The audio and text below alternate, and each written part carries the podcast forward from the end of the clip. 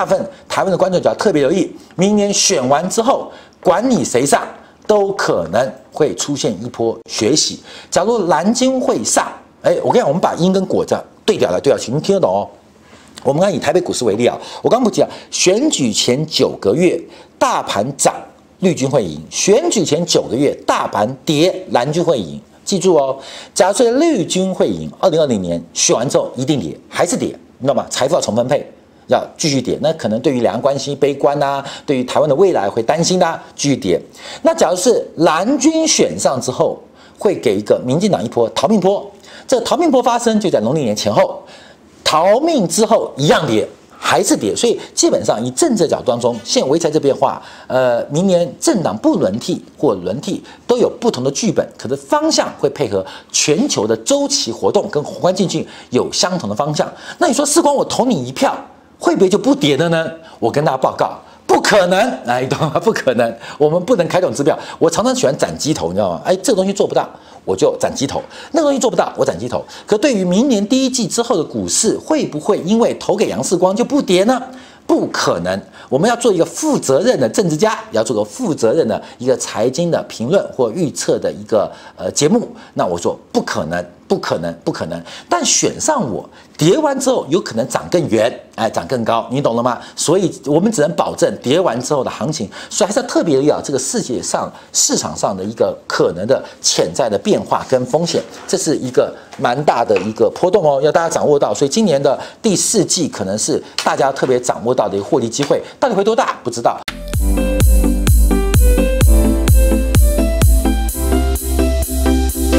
好，那我们讨论另外一个问题啊，这问题啊，你会感觉很深。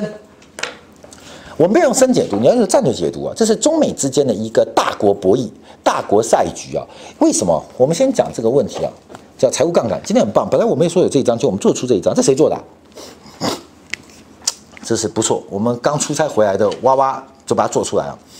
我们知道这是资产负债表，我常常讲，这边是有一条线，这边有条线来画出来，有条线，嗯，哎，这个素描就很简单，这有条线。懂吗？这个两个一定是等号，左右边是一定等号。注意做这等号，资产一等于负债加股东权益，股东权益净资产。那这是公司的这个部分呢，在国家部分，这个股东解股东权益啊，净资产部分很小。为什么？这个画面这边这条线的那一边是资金的来源，这一边是资金的去处，这边是钱怎么来的？这一块这一块是钱怎么来的？这一块是钱去哪里了？啊，我们就强调，哎，关键要掌握到这个重点哦。这个东西也是很简单，可是你要摸出这个精髓的话，你就可以对很多的，不管是投资也好，对于很多宏观世界的解读也好，像我上礼拜五开做的衍生啊，我们这个呃小编也把这个呃我们的精彩片段剪出来，我觉得我讲的非常好，我自己非常满意。就是从这边的衍生衍生，甚至可以解读国家公共政策或是财政贸易政策的一些呃选择。这是专业部分哦，朱立伦不懂的啦，你说真的啦，蔡英文更不可能懂啦，韩国瑜他连听都没听过啦，你懂意思吧？所以基本上没办法，这没办法。你说郭台铭懂吗？郭台铭应该懂，可是你们放大到国家级或世界级的解读这方面，我觉得他不懂。好，我们这个回来讲这边啊，那为什么讲今天讲这个企业降杠杆的任务单啊？这是今天在这个国发改委国家发展。和改革委员会叫简称发改委，针对这个降低企业杠杆率，讲一大堆再转股，所以今天大陆股市是再转股在领动上涨。我们还是要回来讲，因为为什么叫中美博弈啊？好，这是资金的来源，这是资金的去处，这边是钱怎么来，这是钱怎么用啊？记住，所以传统的代理机制啊，这边就是 ROA 啦，就是我那天我也讲 ROA，资产报酬率。我们作为一个公司的 CEO 或经理人。我的关键的决定就是在资源的调派，在人力的运用，在研发的未来，在设备投资，能如何提高资产报酬率？你懂吗？资产报酬率作为一个好的管理者，就是要提高资产报酬率。做一个好的领导，做一个好的领袖，作为一个国家的总统，他的关键就是提高资产报酬率。要记住哦，如何提高资产报酬率，成为一个管理者的核心。所以，我们投票要投提高资产报酬率的总统。我们投资一家公司，要观察它长期 ROA 的这个应用跟趋势，这个很重要。那 ROA 有那么好提高吗？资产报酬率有那么好增加吗？其实不容易哦，其实并不容易哦。因为资产报酬率，你除非做了重大的发明或特殊产业的革命，不然你要在旧有既有的呃生存环境当中去提高你的资产报酬率，难度是非常非常高。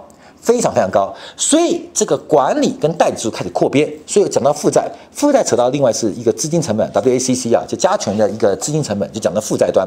那为什么？因为最后赚钱是看 ROE 啦，你懂意思吗？最后赚钱是看权益报酬率啊，这有点斜，翘起来啊，这 ROE 这三个嘛，这大家常听到，这是权益报酬率，叫净资产报酬率，叫资产报总资产报酬率，这叫加权资金成本，我们可以这样划分了。所以作为一个好的管理者，你。投资，你也是管理者哦，你要观察管理者。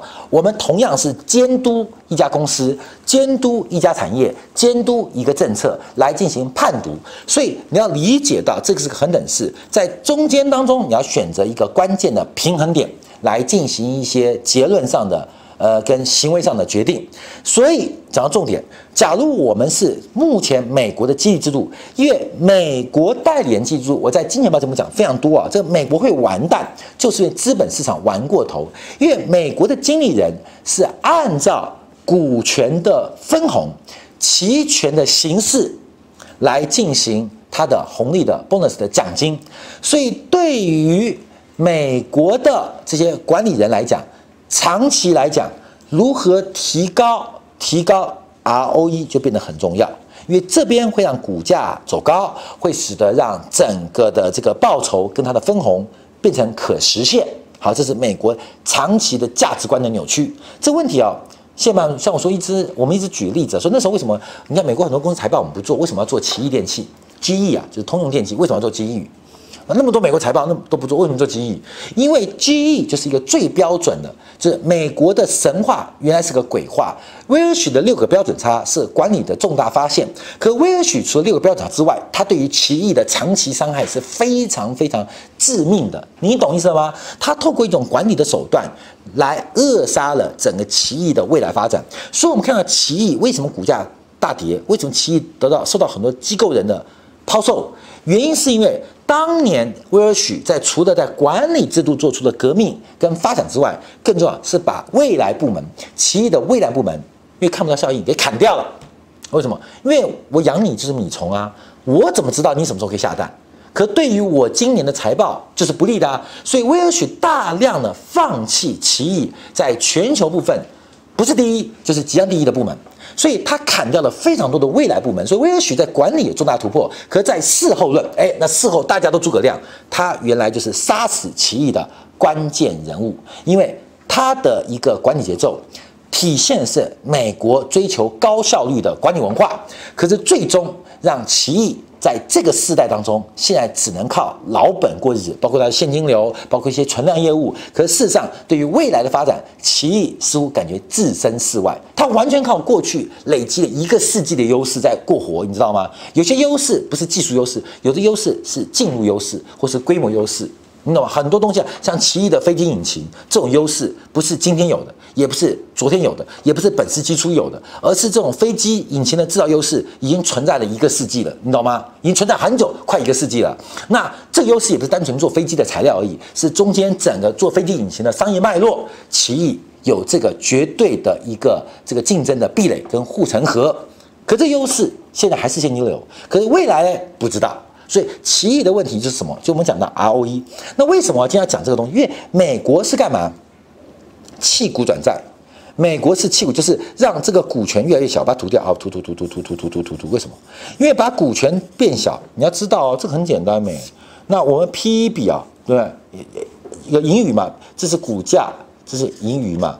那这个盈余又是美股来讲，就是美股的股本，股本除以。这个也不叫 P 啊，利润啊，利润这样算出来，这本益这个变一嘛，变它下面这样算出来。所以我讲，一个是提高利润，就是提高 ROA，就是分子变大嘛。我本来是叫你把分子变大，可是管理者他只做三年五年，你家又不是我家，你爸又不是我爸，你娘又不是我娘，你懂意思了吗？我娘是我娘，你娘是你娘，你懂意思吗？怎么把利润提高？关我鸟事，是你家的事情。可是我当 CEO，我不能这样讲，我心里是这样想，心里这样想，不能这样讲。可是我可以这样做，所以利润怎么提高？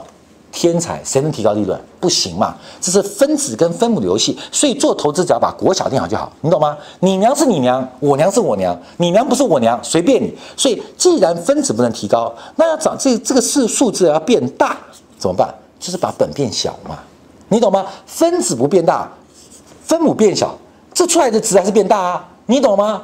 你娘还是你娘，可是我娘变胖了，你懂吗？因为这个变化之后会直接对于股价有影响，所以对于美国过去这几年现在开始慢慢出现的问题，我们其实讨论很多年，就是美国的代理机制一直让大量的回购跟大量的分红，让美国的股权的比重越来越低。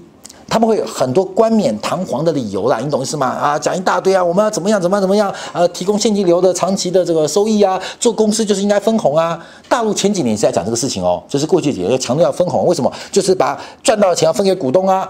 嗯嗯嗯嗯嗯，这个逻辑听起来很对哦，但事实上真的这样吗？所以变成美国企业都在弃股转债，所以债变大了，因为股权就是分母变小，你懂吗？那它的每股盈升高，变相会使得。市盈率下滑，市盈率下滑的修正又会使股价变高，所以一直玩一种死循环，会使得美国没有长期投资。所以美国长期投资到底是没有机会、没有希望，还是我讲的所有的管理者心中都有一个 OS：你娘是你娘，我娘是你我娘，你爹是你爹，我爹是我爹。所以公司长期发展跟我没关系。如何在我三到五年之内？能够创造收益的极大化，数字的极大化，那是我最重要的业务。所以就是威尔许的这个败笔。所以威尔许啊，他六个标准差了不起，大家都读。可他把企业怎么搞的，这是另外一本反面教材哦。所以美国在弃股转债，好，中国干嘛？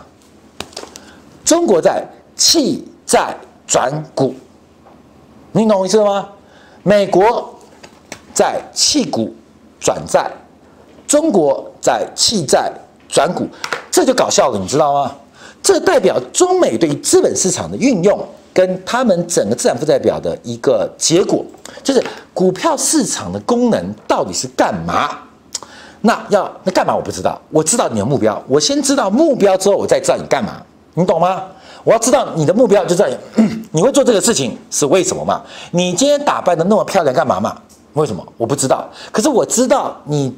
偷看你的 line，嗯，微信哦，你等我晚上七点钟要跟男生吃饭，那我就知道你现在打扮漂亮是为了吃饭，你懂吗？就是假如我知道你的目标，我回来推你的手段跟政策就很清楚。